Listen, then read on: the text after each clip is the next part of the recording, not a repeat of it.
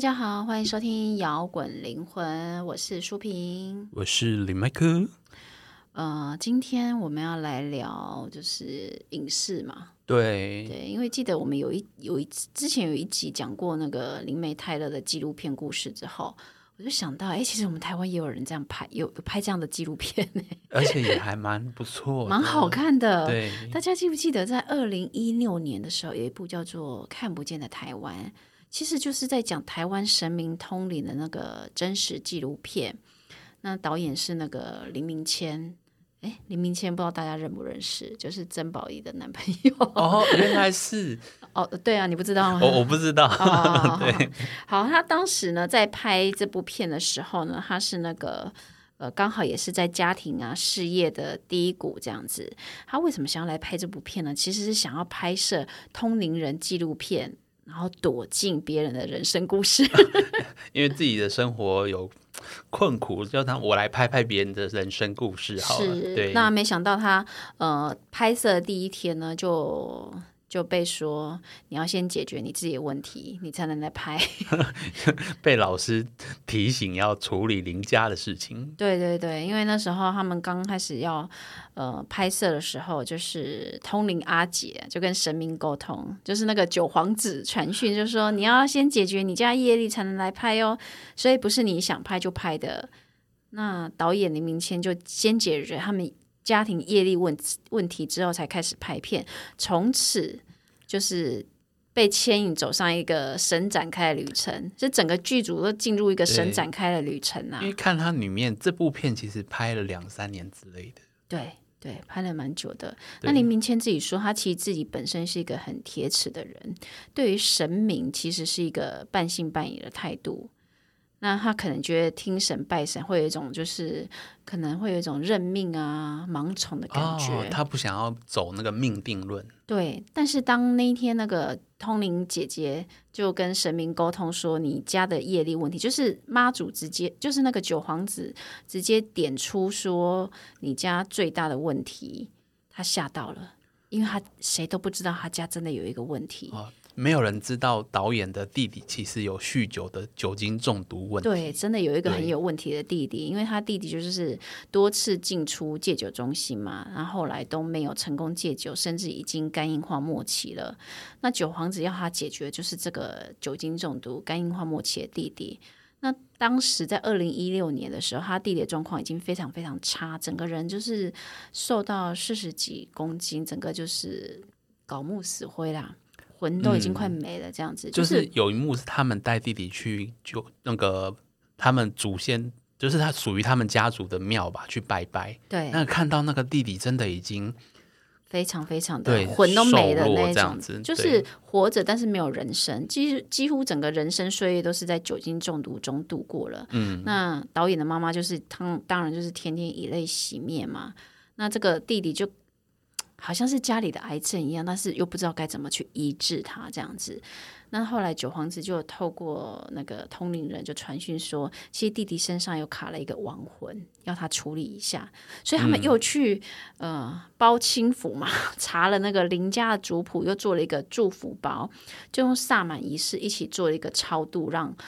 做超度啦、祭改，让鬼魂离开。对他们很特别，因为就是这组这组老师，他们就是又又是萨满仪式，但是他们通灵的又很多是台湾台湾的呃的呃神明明，对呃中国的神明、台湾的神明都有这样子就。感觉这一块其实有点无国界，就是我们 我们我们我们自己其实心中有把它分，但其实他们好像无国界一样。对对对，后来那个弟弟你知道吗？就真的奇迹式的康复，而且后来已经加入，又一起加入啊剧组的拍摄，对，所以你会看到这个二十几年来萎靡不振的人，好像复活了一样。当然，他后来也得必须持续的戒酒啊，重振生活对这些世界，但是就让林明谦让这整个剧组人看到，哎，真的这个真的有一个看不见的世界，看不见的灵的的世界在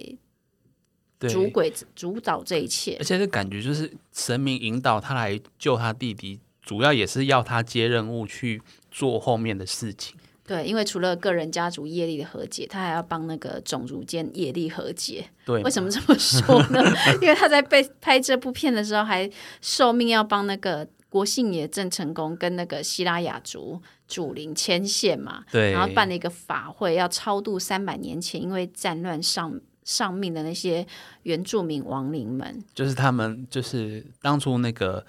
郑成功的军队来台湾之后，总是会有一些对。烧杀掳掠，对。对，就很难管理啊。对，你看那影片中有一个阿宝师嘛，他当他那个郑成功上身的时候，他不就写了一个什么反省文嘛？哦，对他，就写出了他三百年来心中咽不下的口气。他说：“因为我跟我部下的关系，让这些人受到杀害，这些妇女受到侮辱，我非常非常的心痛，没办法安息。嗯，他念之在之的，希望有一个机会能够道歉。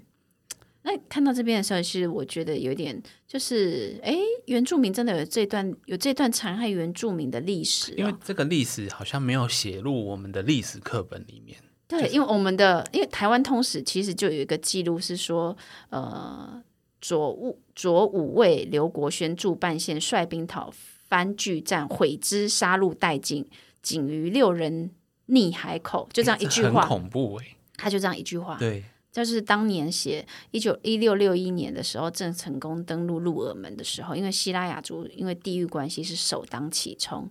所以当时郑成功的下属刘国轩，他就是直接对原住民赶尽杀绝，就是这一段历史。但是我们在读过往的历史课本的时候，我们并没有学习到这一段。对啊，你刚才那句话就是短短一句话，可是你去还原那句话讲的事情，是把人家屠屠村屠族到剩六个人，好恐怖哦。因为你想想看，郑成功登陆前后也不过才一年左右嘛，嗯，那时候就对抗荷兰人了，我们怎么会去想到还有屠杀原住民这件事情？对，对啊，所以我们其实其实像我这一代，我是不知道 不知道这个历史的，还是我的历史真的太差。那这个电影这一部纪录片真的就是意义重大，因为它除了让我们看到通灵人的世界，还看到很多以前的事情，这样。对，所以你就看到那个影片中，你就看到那个邱。那种秋燕仪，就是希腊雅族的灵媒，就是类似那种女女哦祭司主灵他们叫昂姨这样子，对对，安姨就成为画是那个阿力祖嘛，跟有点类似他们的萨满的祭司的那对种概对念，对，跟那个阿宝师林宝贵，就阿力祖跟九皇子的附身之后，他们在那边交谈，他们用天语 他们很客气耶，还会互相鞠躬这样子。对，然后还互亏这样子，还还好像还有唠英文哦。因为我觉得就九皇子还很可爱、很稚嫩的那个年纪。对对，你你看哦，其实你看影片中这几个通灵阿姐，他们就是很亲切，然后很就是眯笑眯眯的，你其实真的就跟一般的妇女没有两样哎、哦，很像就是妇女去菜市场见到就是真的，你去菜。市场看到的那个妇女，好吗？不是那种我们很看起来仙飘飘的灵媒，不是，不是那种穿的很漂亮，然后什么白一身白衣、长发，然后很仙气的那种灵媒，不是，他们就是去菜市场你会看到那杯彩的那种灵媒，你知道吗？就像我们的长辈那样亲切的那一种。对对，那他们，而且他们本身其实都有在工作，有些人是在公家机关工作，然后到特殊节日的时候才变成那种一个能量体的代言人，就跟我们其实认知的那个鸡桶啊很不一样。而且我知道的鸡桶大部分都只接一位神明，一到两位神明啊，结果那个阿宝是他他可以接好多、他哦。接通多位神明。对啊，像那个妈祖啦、玉皇大帝啦、九皇子等等嘛，还有呃国姓也正成功，他们都是说天语、开天文，哎，说出来天语也都不一样哎。我很佩服那个那个，就是就是翻译的那一位关玉老师，对对他每一种天语都懂，他可以担任天语翻译人。就是因为当那个宝贵仪在接那个通接灵讯的时候，嗯他讲了一堆一连出一大串没人懂的天语的时候，一定要有那个关羽老师站在他旁边，才能够听不懂啊。对他把他我听到天意一句一句翻译成人话。而且我觉得天宇好特别，就是那个那个宝贵仪他在接国姓爷的时候，那个讲话语气就是真的跟他接九皇子完全不一样。对因为九皇子就像一个小朋友一样，对，然后但是接郑成功又不一样，对不对？对，就是很接妈祖的时候又不一样。对对啊，对啊，所以我觉得他们比较不像党机，他们比较像是神明的传讯人呢。就是他那一刻就是当天仙，对对，应该不是真的附身。对对，对啊。那这些阿阿姐，他们觉得他自己也没有不是什么太伟大的使者，就是能通所以讲，能懂所以翻，就这样子而已。那意思是说，就像频率对了，我就听懂了；你频率不对，你鸭子听雷，你耳朵在撑这么大，你还是听不懂。所以他们说，神明是用光语沟通。然后，然后神明要讲给人类话叫做天语这样子。然后，当你 WiFi 接通了之后，你就可以接通他们讲的话这样子。因为光语要频率要降成天语，人类才听得懂。那有些人就听得懂天语，有些人体质就适合成为神明的管道，呃可以通天语，讲天语。那自己不一定听得懂啊。像阿宝是他会讲，会讲的那个人他自己也听不懂，就是靠关玉老师他要靠关玉，老师，他自己也不知道他在讲什么。因为他在他他接通那一刻，他自己要完全空掉啊。对他，所以他自己也不知道自己，他你就算有人录影，他回去看，他也不知道，他也不知道他自己当时在讲什么吧。所以，呃，呃，当我们讲到这个的时候，你也许会觉得这是不是一种怪力乱神？因为你帮神明啊、亡魂传讯这件事情，听起来就是一个很不可思议的事情。但是你看过纪录片《看不见台湾》的时候啊，你会发现你，你会被这一群像阿宝师啊、美玲姐、关于老师那种热心助人的那种善念啊震撼，而且甚至会感动。有一段就是那个，哎，美玲姐不是帮那个哦剪接师小姐、小谢哦，小谢好小小姐，他他的姓是写那个解解开的解，对但是念谢谢，就是那个钢棍谢师傅那个谢。对对他不是帮他传讯吗？因为他他的表哥不是很早以前就失踪了哦吗？，被人家就就是害死，因为他知道公司就是掏空的秘密，对，就被带到高速公路桥下，默默的处理掉了。呃，因为这件事情，他他表哥失踪的事情，成为家族里面呃隐隐作痛的伤痛，大没有办法家也不知道说出来表。哥为什么不见了。对，对，那他们在办法会的时候，那个表哥的亡魂就被吸引到现场，那也透过美玲姐传讯，关于老师翻译嘛，讲出来的话就是真的让人家很心疼、很心痛这样子。就是就会感觉到他的孤魂没有人帮忙救，然后他在那边担惊受怕那么久。对，那美玲姐在传讯的时候，她也是全身抖，就是全身痛苦就。会感受到那个灵能量体的情绪。对，其实你知道，他就是他可以，他在接接通那个灵魂的讯息的时候，他也同步感受到那个灵魂的情绪。对啊，就就像那个阿宝师在接郑成功的时候，他也感受到那个他觉得他愧对原住民的那种心痛感，对对很沉重的压力，这样子。对，所以其实传讯人在传讯的时候，是跟神明、跟亡魂是感同身受的，所以你会看到有一些就是一边翻翻译，一边就是哭哭的很他伤心，然后没办法工作对，就是，哎，我觉得这些看不见的形体，就是会将情绪传送到到他们心里。这又为什么有时候，很多时候他们讲出来的话没有办法言传，就是只能意会。所以对，我也许我没有办法用透过人类的语言把我的感受到的东西全部讲出来。啊，有时候最好的答案就是给你一个意念，因为我我我用文字出来，一定就会有失真。对，但是那个意念跟情绪的感觉，我当我讲不出来的时候，我只有我传讯的人，我才会知道啊。所以你不觉得当神明的代言人很不容易吗？因为我当我感受到你的情绪跟意念的时候，我要怎么去消化这些情绪跟意念呢？是不是就影响工作、影响生活？他感受到百分百的全部，对，然后但是他又必须要总结一个让其他人可以听得懂的一个六十分的事实。对对所以为什么当灵媒啊，非常的不容易，而且很容易身体受到影响。而且我看他在传讯的时候，他在帮郑成功传的时候，那些话都很文言文呢，对，就是就是你要很有文学造诣，那感觉 就是生长在那个时代的人才会讲的讲话话，方式，这跟九皇子讲话方式不一样，就是不同啊。对啊，这绝对不是假的。我我个人是认为绝对我绝对不相信，我绝对相信这是真的啦。我个人是这样子，对啊，每个人都有不同的看法，这样。那个导演是一开始是最不相信的人，因为他从头到尾他都抱抱持的一个旁观者，先来看一看这样子。对他只是想要拍通灵老师，后来变成拍成那种法会纪录片。他就说他对他的团队很抱歉，他以为是要来拍电影，怎么变成在办法会这样子，然后就误打误撞这样子。就找来的那个插图老师也变成在画神明。对，而且他必须直接去面对自己家族里面最不愿意的问题。对啊，对啊，甚至到后来就是一直长期存在于台湾，然后大家都没有去讨论的族群议题的讨论。其实处理这些业力其实是有必要性的，因为事件或许已经过去，但是你以为已经消失的情绪或心结，其实都一直存在的。就再再怎么到最后，你是逃不开，你是要去面对的。对，诶，如果没有这部纪录片呢、在很那个时候有一个就是新闻讲说，希拉拉族对于那个那个一开始有一个法会嘛，对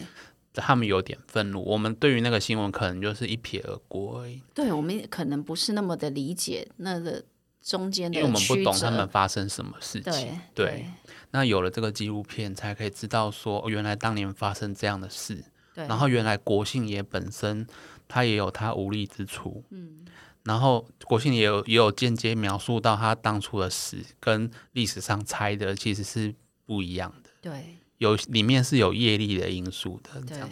所以其实你以为逃开的或忘掉的，其实一直都在，你都要去面对。就没有处理到，其实有时候只是需要一个告别的仪式。我们看那个纪录片里面啊，其实他们在做的都只是一个告别的仪式，嗯。就像他们在帮那个围观大楼的那个上升者祈福的法会中，你看到他们就是烧掉一个一个那个祝福包嘛，嗯对呀，然后老师在喊说，就一直在那边喊说去吧去吧，看呐、让他们放下那个，对，就是那种那个烟啊，他们说那个烟不是真的烟，而是一个一个那个升天的亡灵，嗯，就是看起来像是在超度，但也为那些受伤的灵魂做一个跟伤痛道别的仪式。对，不然好像会可能会卡在那个必胜那时候他离罹难那个时候那个恐惧的心情里对面，对不论你相不相信，或不论呃不知道是不是真的，重点就是这个仪式让这个伤痛和解了。对啊我觉得这真正真正重点是这对个，，其实我们麻瓜不见得知道说他们在做的事情，我们没有办法实际上去看到。那我自己就会以说他做的事情是不是正派的，是不是正向的，在鼓励大家对。的这一块，对。我就会倾向觉得他是真的。嗯。那有的人是用制造恐惧的，那我们就可能我就可能会比较多怀疑。对对，对啊，而且很特别，你看这个纪录片啊，你就会看到法会的、仪式啦、萨满的仪式啊，嗯然后又有 New Age 传讯的那个过程，你会发现台湾哇好多元哦，台湾的灵性发展好多元哦，有主主流的佛道啊。佛教、道教，然后又有很多的神明，神明多到数不清，然后有各地的民俗文化、祭典仪式，完全都不一样哎、对啊，而那个原住民的祖灵阿力祖下来，他可以直接很平常的跟九皇子沟通，就是他们也没有什么分派别之间的对立呀、哎，聊天讲干话、讲英文都可以。对啊，九皇子说哦，那个什么英文我都不懂啊，O B C D，然后就被阿里主校说是 A B C D 啦，对我也觉得这，我看到这一部好，有趣哦。我觉得超妙的，哎，就是嗯、呃没想到他这么多元，而且这么的接地气的神明。就是神明之间的对话也可以，就是很日常这样子。对对啊，我觉得很推荐大家去看这部片啊，也是在 Disney 迪士尼加剧我喽，就搜寻看不见的台湾。哦对，而且看不见台湾，嗯、二好像还有第二季，已经二零一八年要开拍了，就是它的那个一样是黎明前监制，啊、然后好像有那个大宝。大宝，你说那个芬多奇也对会加入吗对，？摄影师那个有一个很，这个剧组里面有一个摄影师叫做大宝，那他也是因为拍了这个看不见的台湾之后，他的生命开始有了一个神展被开。开启通灵之路。对他现在呃有一个，他跟一个高龄连接，那个高龄叫做芬多奇。他有嗯一个 YouTube 的节目叫做芬多奇，大家可以搜寻。好，那他最近也有去给唐老师访问。哦，那也前阵子了，对，大概两个月一两个月之内的搜寻一下。对，那嗯、呃我也是听了唐老师的的节目之后，才去搜寻到芬多奇的，呃才知道有哎有这样子的这样的故事，这样嗯子，对啊，哇，那因为我他在被樊老师访问的时候有讲到，他是在那个曾宝仪的团队。那我我我一开始不知道林明谦导演是跟曾宝仪是是是一对嘛，所以我就想，嗯，哦，他以前在黎明谦的团队，后来到那个曾宝仪的团队，哦，没有虽然是同一个团队的意思。对对对嘿，好，我觉得这个看不见的台湾真的可以让你看到，就是在这个台湾的这个通灵世界啊，就是这些老师的比较私底下比较真实的一面。嗯，哦，然后也很多就是酸甜苦辣在里面。那你看了之后，也会觉得说，神明的世界离我们其实没有很遥远对，哦，神明也是很接地气的。对啊，对啊，那真的非常推荐大家来去看这部影片。我自己我自己本来为了做节目看了一遍之后觉得很好看，然后我又再另外再看了一遍。嗯，而且我觉得这部片在台湾的传统民俗信仰做了一个很重要的记录跟保存啊。也许你看制作，也许不能称上完美啦，因为对它还是有一些琐碎的剪接跟冗长的记录。但是我觉得很重要是，它做了一个很重要的记录跟保存，对，然后而且让我们一窥过去台湾我们大家对不了解的。通灵世界啊，原来台湾的通灵世界是长这样，不是像国外那种仙气飘飘。仙气飘，到底哪边有仙气飘飘 我？看到很多通灵人都把自己弄得很仙气哦飘飘。哦，我知道，可能就是一些西方的一些对通灵师。对对对，好了，推荐大家去看《看不见的台湾》。好，我们摇滚灵魂下周见喽，拜拜。拜拜。最后的最后，感谢大家收听我们的节目。如果你喜欢我们的节目，欢迎到 Apple Podcast 或 Spotify 订阅我们的节目，也别忘了给我们五星评分、留言鼓励哦。五星五星。明天又是上班日啦，让我们大家一起坚强的面对吧。我我们下周见。